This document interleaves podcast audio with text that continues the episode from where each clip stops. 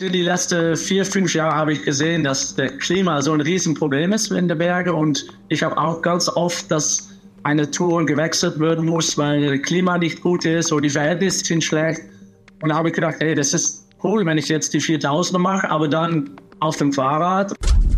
Also wenn ich einsteige in den Bus, ist es ja schon sehr angenehm und kann einfach die Landschaft an mir vorbeiziehen lassen, kann mir die Karten nochmal anschauen, kann die Tour noch ein bisschen planen. Das kann ich alles im Auto nicht machen, weil da muss ich mich konzentrieren. Ich werde die Masse nicht dazu bringen, künftig nur mehr noch mit öffentlichen Verkehrsmitteln in die Berge zu fahren. Ich kann sicher noch einen größeren Teil verlagern, aber dass ich Bergsport komplett ohne Auto abwickle, das äh, halte ich für eine Utopie. Alpenverein Basecamp, der Podcast des österreichischen Alpenvereins. Mit Themen der Höhe in die Tiefe gehen. Dieser Podcast wird Ihnen präsentiert von der Generali. Auf zum Berg. Meine Freundin, ihre Eltern und ich steigen in einen Opel Corsa auf dem Weg zum kleinen Sonnstein. Ein Familienausflug am schönen Traunsee in Oberösterreich. Der Hausberg eineinhalb Stunden hoch und ungefähr eine Stunde runter. Hin und zurück kommen wir natürlich mit dem Auto. Man kennt den Spruch, Bergsport ist Motorsport. Wenn es zum Wandern ist, dann nehmen neun von zehn Österreichern das Auto zum Berg. Das sagt eine Umfrage vom österreichischen Alpenverein. Alle wollen zurück zur Natur, aber keiner zu Fuß. Das sagt der Dichter Werner Mitsch. Jetzt fragen wir uns in dieser Folge, ginge das auch anders? Und ein kleiner Spoiler, ja, das geht, wenn man will. Willkommen beim Alpenverein Basecamp. Mein Name ist Michelle Mehle. Die Stefanie Rueb zum Beispiel nimmt fast nur noch die Öffis, wenn sie zum Berg fährt. Ihre schönsten Routen hat sie in einem Wanderführer mit Bahn und Bus zum Berggenuss zusammengetragen. Und der Röland van Oss ist letzten Sommer auf alle 4000er der Alpen gestiegen und dazwischen alle Strecken mit dem Fahrrad gefahren. Eigentlich logisch, er ist ja auch Holländer. Beide erzählen uns heute, warum sie das Auto bei ihrer Bergtour stehen lassen. Und ein paar Experten sprechen auch noch darüber, wie sie das denn sehen mit der Anfahrt zum Berg. Aber jetzt starten wir einmal mit Bergführer Röland. Der hat im Sommer 2022 sein Gravelbike geschnappt, einen kleinen Anhänger mit Equipment und Wechselgewand beladen und ist so 1300 Kilometer quer durch die Alpen gefahren. Ach ja, und nebenbei ist er auch auf alle 82 4000er gestiegen. Die letzten vier, fünf Jahre habe ich gesehen, dass das Klima so ein Riesenproblem ist in den Bergen. Und ich habe auch ganz oft, dass eine Tour gewechselt werden muss, weil das Klima nicht gut ist oder die Verhältnisse sind, sind schlecht. Und da habe ich gedacht, hey, das ist eigentlich recht cool, wenn ich jetzt die 4000er mache, aber dann auf dem Fahrrad und dass ich damit so ein äh, Vorbild geben kann, ja, wie, wie ich auch bergsteigen kann. Für seine Aktion Climbing for Climate war Röland 78 Tage unterwegs. Angefangen beim Piz Bernina ist er über die südliche Schweiz bis in die französischen Écrins gefahren. Vorbei an Äpflermagronen, Käsefondue und wunderschönen Landschaften. Das ist schön, aber dass man, man sieht so viel unterschiedliche Sachen. Ich bin angefangen äh, östlich in der Schweiz, Bernina, und Bernina ist schon unterschiedlich wie Chamonix und unterschiedlich wie Gran Paradiso und die Kultur da und unterschiedlich wie Ecran. Und man sieht, man sieht so viele verschiedene Sachen und verschiedene Hütte, redet mit verschiedenen Leuten. Und das war weg. Ja, das war wirklich, wirklich schön. Röland ist tatsächlich der erste Holländer und der fünfte Mensch überhaupt, der das so gemacht hat. Ein topfitter Bergführer, sehr zu empfehlen. Aber ist das für alle anderen auch so praktikabel? Ich meine, der Tiroler Hermann Buhl ist schon in den 50ern von Landeck ins schweizerisch-italienische Bergell geradelt, in viereinhalb Stunden die Nordostwand des Piz Badile als erster im Alleingang durchstiegen und anschließend mit dem Fahrrad wieder zurück nach Österreich. Wobei er, so viel sei ihm gegönnt, kurz vor dem Ziel wegen Übermüdung in den Inn gestürzt ist. Meine Bergtour am Wochenende sieht anders aus. Also wie könnte das gehen? Eine etwas ruhigere Runde ohne das Auto zu machen. Also anfänglich, wie zum Berggehen richtig viel angefangen habe, war ich sehr viel unterwegs mit Freunden, also die halt selber ein Auto haben und bin mit denen mitgefahren. Also war immer so eine Mobilitätsschnorrerin, wie ich immer sag. Und irgendwann habe ich dann gesagt, okay, ich war mehr unterwegs, habe manchmal auch unter der Woche Zeit gehabt, dass ich in die Berg gehen kann. Und da habe ich dann angefangen, dass ich eigentlich alles mit den Öffis fahre. Und jetzt ist es mittlerweile so, dass ich ganz selten mit irgendjemandem mitfahre, sondern eigentlich fast alles mit den Öffis mache, weil ich auch jetzt schon meinen Freundeskreis überzeugt habe, dass das einfacher geht. Stefanie Rueb arbeitet als Journalistin in Salzburg. Sie ist mehrmals die Woche in den Bergen und weil sie kein Auto hat, fast immer mit den Öffentlichen. Für mich ist immer das Praktische mit den Öffis, ähm, ich muss nicht zurück zum Auto gehen, ähm, sondern kann äh, auf einer Stelle hochgehen und auf einer anderen Stelle wieder runtergehen. Das heißt, Überschreitungen sind einfach total super möglich mit Öffis. Und es geht eigentlich bei mir der Ausflug schon viel früher weg. Also wenn ich einsteige in den Bus, ist es ja schon sehr angenehm und kann einfach die Landschaft an mir vorbeiziehen lassen, kann mir die Karten nochmal anschauen, kann die Tour noch ein bisschen planen. Das kann ich alles im Auto nicht machen, weil da muss ich mich konzentrieren. Ihre Lieblingstouren rund um Salzburg hat Stefanie Rueb in einen Wanderführer gepackt. Mit Bahn und Bus zum Berggenuss, der im Frühling erschienen ist. Ich habe das Buch mit Bahn und Bus zum Berggenuss genau deswegen geschrieben, weil einige Freunde gesagt haben, ja, das mit die Öffis ist zwar ganz lustig, aber ich muss mir das alles raussuchen, ich will die Tour nicht planen. Das ist ja so aufwendig. Das war irgendwie so der Ausgangspunkt, warum ich mir gedacht habe, ja, ich mache ja das die ganze Zeit, ich plane total gerne Bergtouren und das war der Grund, warum ich dann auch ein Buch daraus gemacht habe und 80 Touren ähm, rund um Salzburg, die alle mit den öffentlichen Verkehrsmitteln erreichbar sind, die alle getestet wurden von mir und natürlich alle mal gegangen wurden. Und ja, da sieht man, was eigentlich alles möglich ist mit Öffis und wie einfach man es erreichen kann. Also geht es doch, öffentlich zum Berg zu kommen gerade von einer größeren Stadt aus. Aber die Eltern meiner Freundin wohnen am Land, in einem Dorf mit 14 Häusern. Da fährt kein Bus vorbei. Ich habe für diese Folge natürlich geschaut, wie wir öffentlich zum kleinen Sonnstein kommen. Auf Google Maps 13 Stunden für 20 Kilometer. Kein Witz. Ja, jetzt werden einige von euch sagen, gut, 20 Kilometer, die könnte man auch mit dem Radl machen. Stimmt, aber genau an diesem grauen Oktobersonntag hat sich die Idee irgendwie nicht durchgesetzt. Und es geht ja auch darum, dass man das immer macht und nicht nur einmal. Also vielleicht doch nicht alles so praktikabel ohne Auto? Ich werde die Masse nicht dazu bringen, künftig nur mehr noch mit öffentlichen Verkehrsmitteln in die Berge zu fahren. Ich kann sicher noch einen größeren Teil verlagern. Ich kann auch das Thema Fahrgemeinschaften zum Beispiel ähm, durchaus auch noch forcieren. Aber dass ich Bergsport komplett ohne Auto abwickle, dass das Tourismusverhalten komplett auf den öffentlichen Verkehr oder, oder den Umweltverbund bringe, das äh, halte ich für eine Utopie. Stefan Tischler ist Mobilitätsforscher an der Universität Innsbruck und schaut sich speziell den Verkehr im Alpenraum an. Dass alle nur noch mit dem Fahrrad oder öffentlich zum Berg fahren, das glaubt er nicht. Aber es kann schon mehr werden, besonders wenn die Verbindung stimmt. Wir sehen das eigentlich überall da, wo es neue Verbindungen gibt, insbesondere Verbindungen, die auch das Freizeitverhalten berücksichtigen.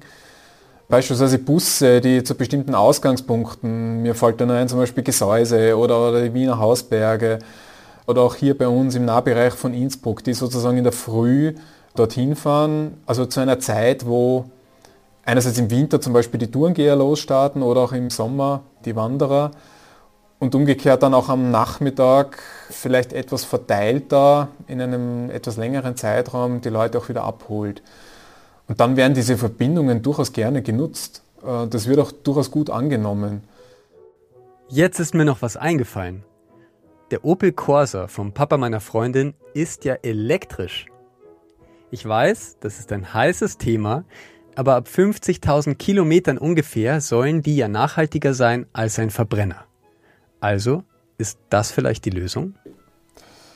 Ja, also mit den Elektrofahrzeugen ist es so, ähm, wir sehen es ein bisschen zweischneidig. Ähm, natürlich ist es ein Beitrag, um die Treibhausgasemissionen zu senken, auch ähm, das Thema Lärm und so weiter. Ähm, was wir natürlich weiterhin haben, ist der Flächenbedarf, der Versiegelungsgrad, das Parkplatzthema. Die Lösung werden sie nicht sein. Also sie werden nicht den Individualverkehr reduzieren. Eher im Gegenteil. Aha. Den Corsa lassen wir dann also am Parkplatz vom Bahnhof Gmunden stehen. Immerhin die Hälfte des Weges gespart. Stattdessen steigen wir in den IC nach Ebensee. Der Berg hat sich dann auch ein bisschen geändert. Statt dem kleinen ist es jetzt der große Sonnstein geworden, weil der von der Bahnstation Ebensee leichter zu erreichen ist. Man ist ja auch ein bisschen flexibel. Und die Idee war am Ende auch gar nicht so schlecht. Im Sechserabteil treffen wir eine andere Bergsportlerin, plaudern ein bisschen und genießen gemeinsam den Blick durchs Panoramafenster. Auf den vorbeiziehenden Traunstein, auf die vom Herbst rot, grün und gelb getupften Berghänge und den heute besonders ruhigen und tiefblauen Traunsee. Ein Gemälde in leuchtenden Farben.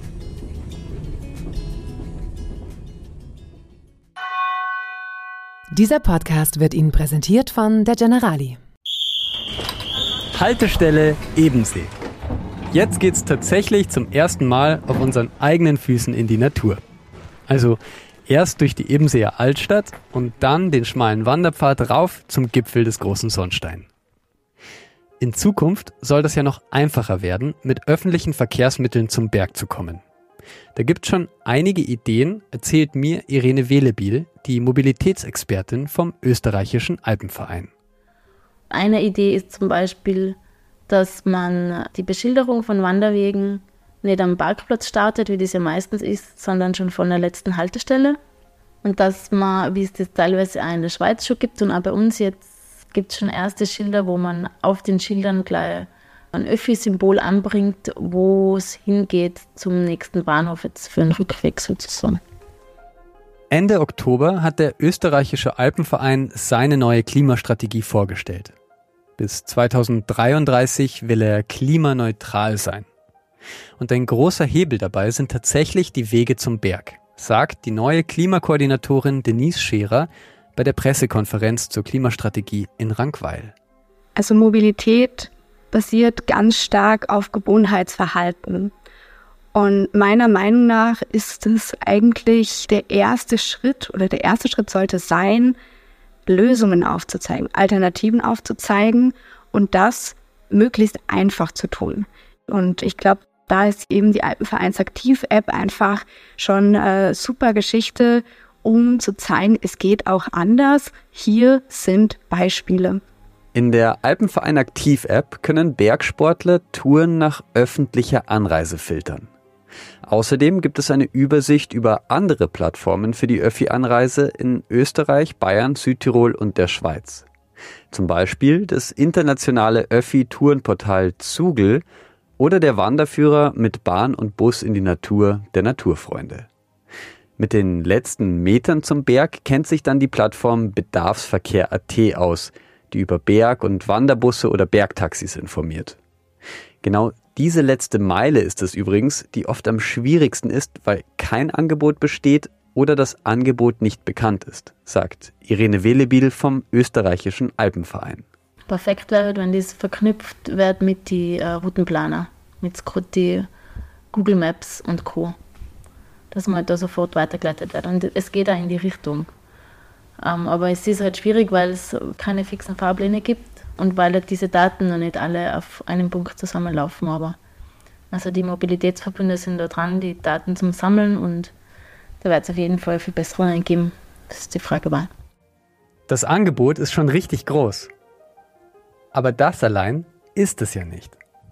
Weil, ganz ehrlich, irgendwie hat man seine Gewohnheiten und informiert sich jetzt auch nicht andauernd, wie man es vielleicht anders machen könnte. Also was das Verhalten betrifft, haben wir eigentlich erst vor kurzem, nämlich vor drei Jahren, eine massive einschneidende Situation vorgefunden mit den Covid-Restriktionen. Und die wurden ja vielerorts dazu genützt, auch das Thema Mobilitätsverhalten zu hinterfragen, weil wir ja teilweise gar nicht die Möglichkeit hatten, irgendwo weiter wegzufahren, sondern wir mussten uns irgendwo im Nahbereich bewegen, aufhalten. Und einige Städte haben das durchaus geschickt genutzt, um das Thema Radfahren, zu Fuß gehen zu forcieren. Jetzt sollten wir Stefan Tischler nicht falsch verstehen.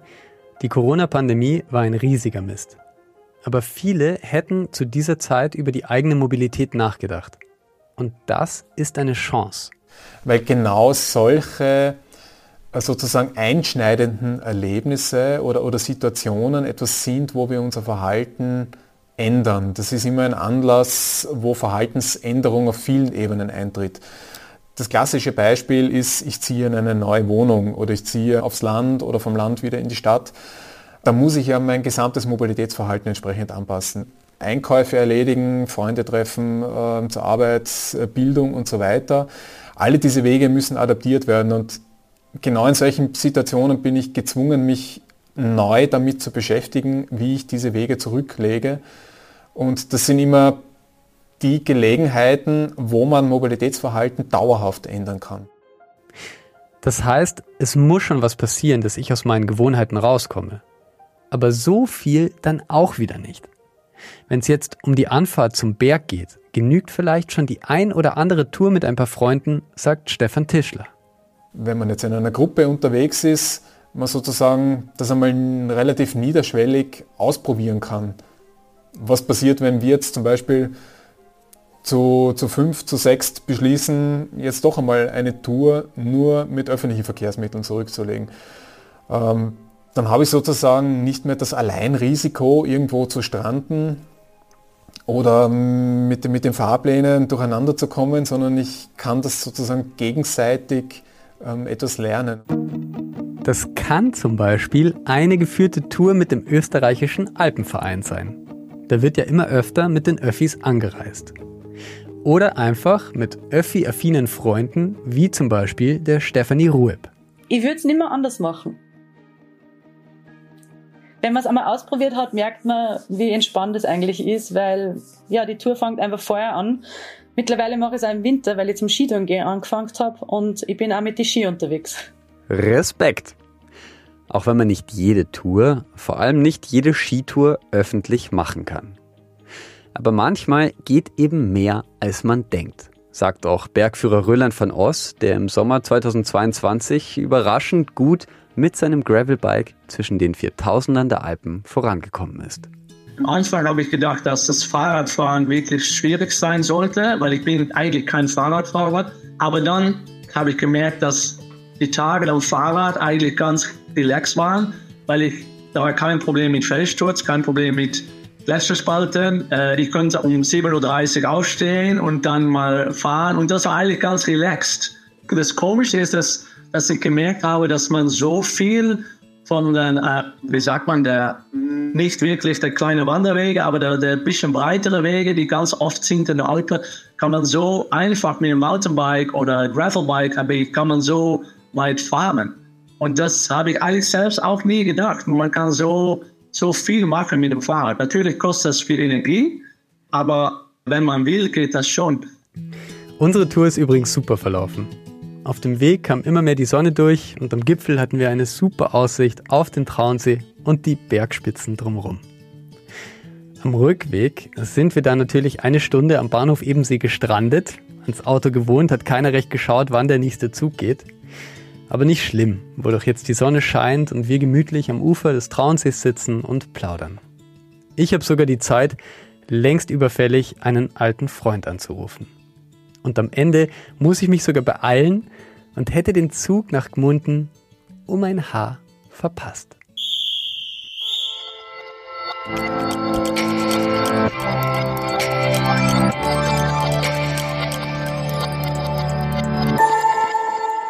Der Podcast des österreichischen Alpenvereins in Zusammenarbeit mit der Generali.